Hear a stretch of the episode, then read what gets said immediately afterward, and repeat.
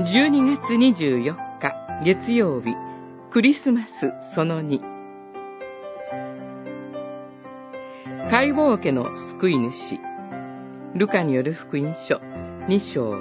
1節から14節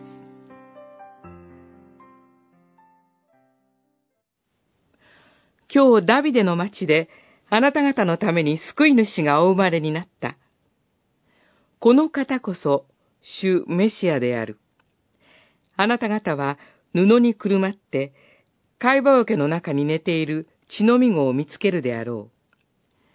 これがあなた方への印である。二章、十一節、十二節。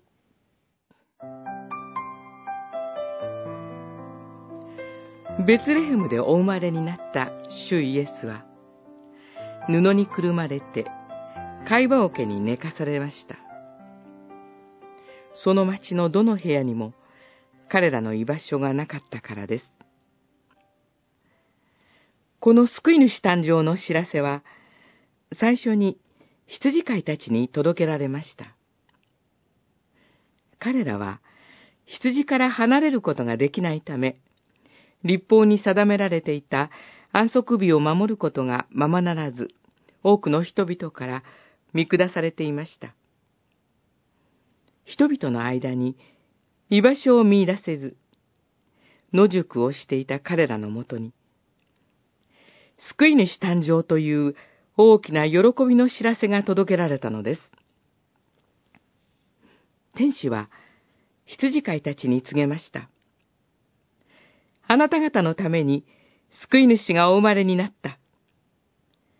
解剖家の中に寝ている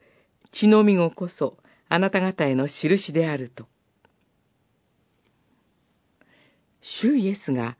会話桶に寝かされるという貧しい姿でお生まれになったのは、人々の間に居場所を見出せないような貧しく、惨めな境遇に置かれた人々の救い主であることの印でした。だからこそ、特別な人たちだけでなく、民全体が、そして私たちも、自分たちの救い主として、